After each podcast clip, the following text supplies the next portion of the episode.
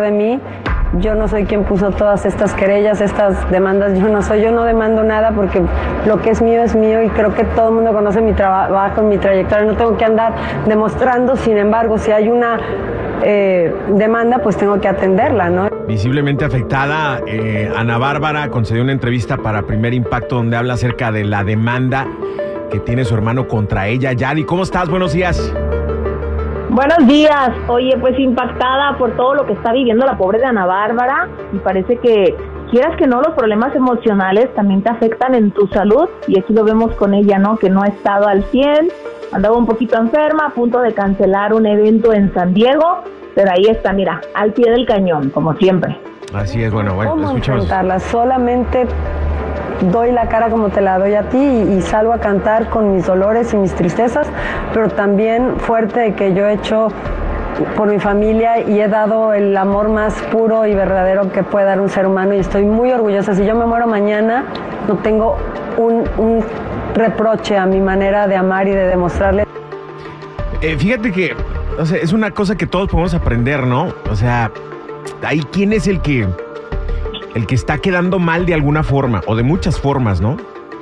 Si ella se siente tranquila en su conciencia, en su corazón, de que, bueno, yo hago todo lo que puedo hacer por la familia y si la gente paga mal, pues ¿qué puedes hacer? ¿Qué puedes hacer realmente?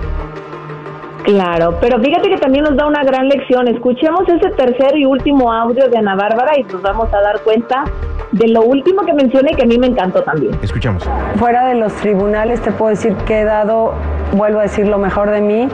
Yo no soy quien puso todas estas querellas, estas demandas. Yo no soy, yo no demando nada porque lo que es mío es mío y creo que todo el mundo conoce mi trabajo, mi trayectoria. No tengo que andar demostrando. Sin embargo, si hay una eh, demanda, pues tengo que atenderla, ¿no?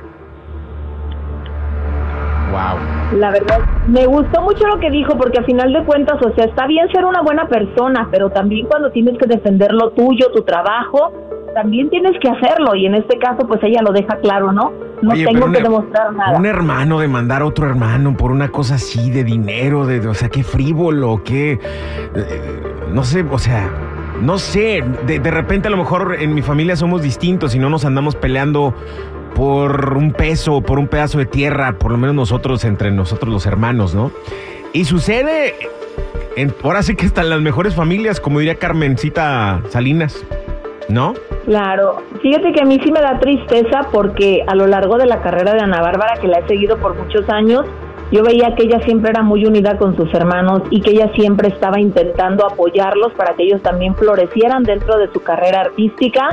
Y para mí es como cuando te llegan y te dan una puñalada, o sea, haz de cuenta una sanguijuela pre- pegada a tu piel que está chupando sangre, pero cuando ya no se la quieres dar, o sea, se molesta y busca la forma de pegarse por otro lado Claro. de forma muy baja. Porque el malagradecido solamente se va a acordar de lo que no hiciste por él. Claro. y se va a olvidar de todo lo que hiciste por él. O sea, porque recordemos que Ana Bárbara fue la que impulsó la carrera de, de los elegidos, ¿no? Elegidos. Sí, exacto. Con la canción justo que le está peleando José Manuel Figueroa, la de Fruta Prohibida, ¿no? Claro, y es muy fácil llegar y pelear por algo, ¿no? Porque cualquier persona puede querer tomar derechos. No es lo mismo que yo llegue y te diga, ay, mira, ¿por qué no le pones esta palabra por esta? Eso no significa que yo ya tenga derechos a ser parte de la coautora también de esa canción. Si a final de cuentas solo te estoy dando una idea, pero yo no me puse a trabajar en la canción ni mucho menos. Y creo que el talento de Ana Bárbara no está a discusión aquí, ni aunque venga y lo diga José Manuel Figueroa o su hermano, porque sabemos de lo que ella es capaz de lograr y pues ojalá que esto se resuelva pronto porque veo que sí le está afectando emocionalmente. Aprovechando, este, te voy a poner ahora sí que mm, en, en público, ¿verdad? Para aclarar que un día Yari me ayudó con una palabra, una frasecita de una canción. Yo no le di crédito y ni se lo voy a dar. Ni yo te lo pedí tampoco. ¿por qué no? Pero por si acaso me lo llegas a pedir, está sentado en este audio que no te voy a dar crédito de esa canción porque yo la compuse, No. nomás tú me ayudaste con una frasecita y te, No, te voy a tener, te voy a tener que, no, espérate, te voy a tener que aclarar, ya que tocaste el tema, te lo voy a aclarar en público. Sí, No acláramelo. es cierto. Chiquilín me puso como coautora y yo le dije que no, porque yo no me sentía con derechos, no seas mentiroso. Ah, ¿sí te me puse?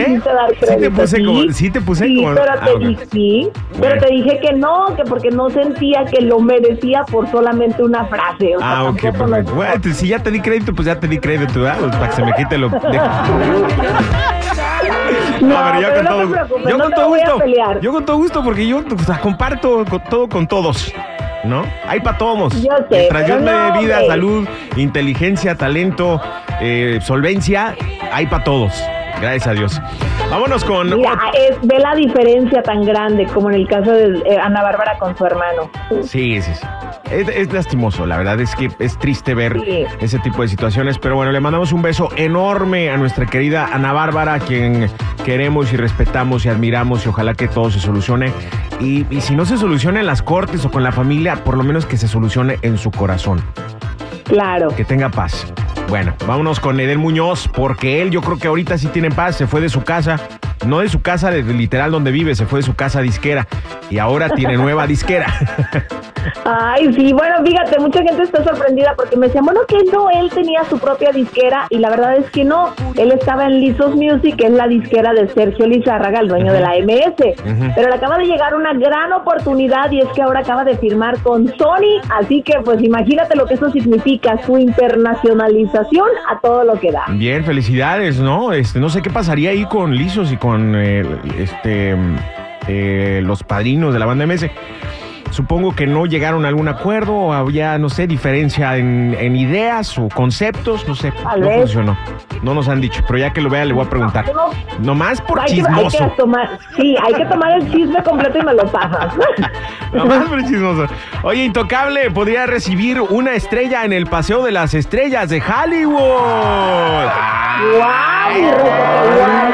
Fíjate que Intocable está cumpliendo ya, está a punto de cumplir 30 años de trayectoria, les ha pasado de todo, pero han sido de los grupos que han permanecido juntos. No es que ya después con el éxito les dijo el cantante, me voy por mi lado y ustedes por el suyo. Claro, han sí. pasado por muertes de sus compañeros. Uy, sí. Y bueno, pues sí, fue muy duro. Y fíjate que ellos confesaron que para ellos la plaza de California en general, este estado fue uno de los más difíciles de conquistar. ¿eh? No somos facilotes. No, no, no, para nada. No. No, Pero y, fíjate y- lo que y dijo sobre todo porque son regiones distintas, o sea, Texas, Claro. Monterrey, Sí. este, es donde predomina, digamos que el norteño eh, eh, progresivo, Ajá.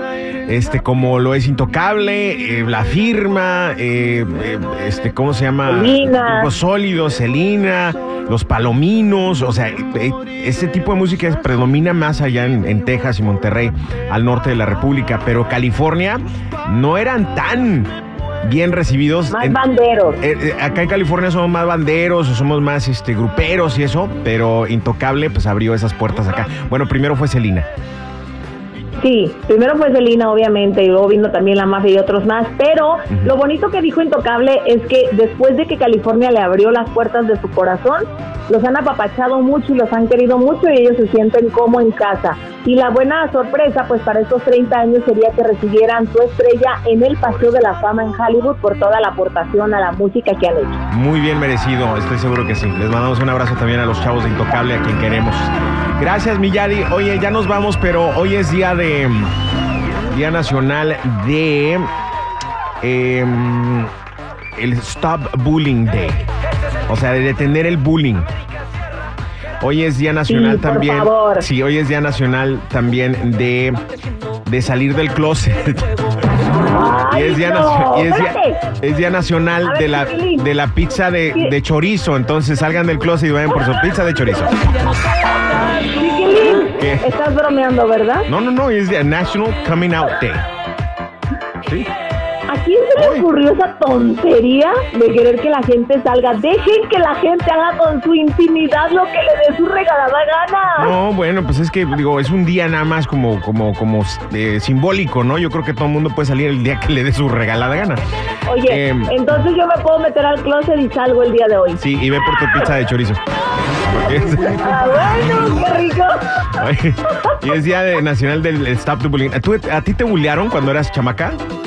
Demasiado, déjame decirte. Fueron muy crueles, tanto adultos como niños. ¿A Pero no me importa, porque mira dónde están ellos y dónde estoy yo. ¡Ah! Veme y vete. Que...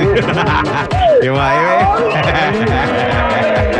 fueron muy crueles, la verdad. Sí, fueron muy, muy crueles con palabras muy feas. Me decían que no, cosas como que no iba a lograr mis sueños y al final de cuentas por eso digo, véanme dónde estoy. qué bueno, me da mucho gusto. Me da mucho gusto, me siento muy orgulloso de ti. A mí no me bulearon realmente, no, conmigo no se metieron. Siempre fui muy respetado en la escuela. Siempre fui muy respetado en la escuela y hubo dos chamacos que se metieron conmigo nada más. A uno le metí una trompada, asunto resuelto. A otro, a otro, a otro le enterré un lápiz en el hombro y con eso tuvo para dejarme en paz. Míralo. Nunca más me volvieron a molestar. Es más, a mí me decían el Chucky. el valiente vive hasta que el cobarde quiere. Hasta la fecha, el que me la hace me la paga. La venganza no es... Gracias, Yari. Cuídate mucho, que la pases muy bien. Tú también, cuídate mucho. Tendré que aprender de ti. Por cierto, no olvides seguir mis redes sociales, Instagram, Chismes de la Chula y Adira Rentería Oficial. Tremendo. Escuchas el chiquilín.